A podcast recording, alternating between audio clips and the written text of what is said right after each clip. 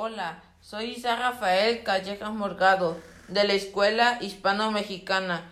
Curso el primer grado en el grupo B. Voy a narrar la historia del libro El comprador de vidas, del autor José Antonio del Cañizo. Inicia con un personaje llamado Don Conegundo, un viejo gordo y egoísta, inmensamente multimillonario.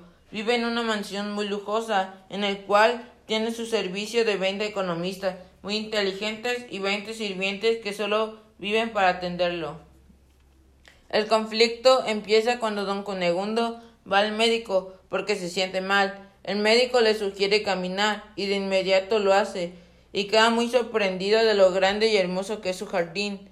Estaba tan ocupado siempre que no se había dado cuenta de todo eso, pues solo vivía para trabajar, nunca se divertía, no tenía amigos ni tampoco conocía el amor.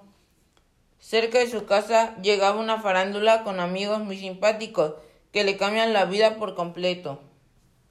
Y finalmente, don Cunegundo aprende a que ser feliz recupera el tiempo perdido y hace cosas que jamás en su vida se le hubieran ocurrido. Fue una empresa destinada a hacer feliz a la gente, el castillo irá y volverás feliz.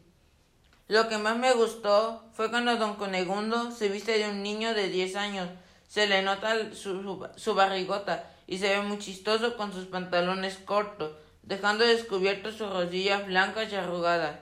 Además, los zapatos que usa se ve muy gracioso. Al terminar de leer, me quedé pensando en que me agradó mucho leer el libro El comprador de vida. Fue una experiencia muy agradable y también una historia para reír un poco.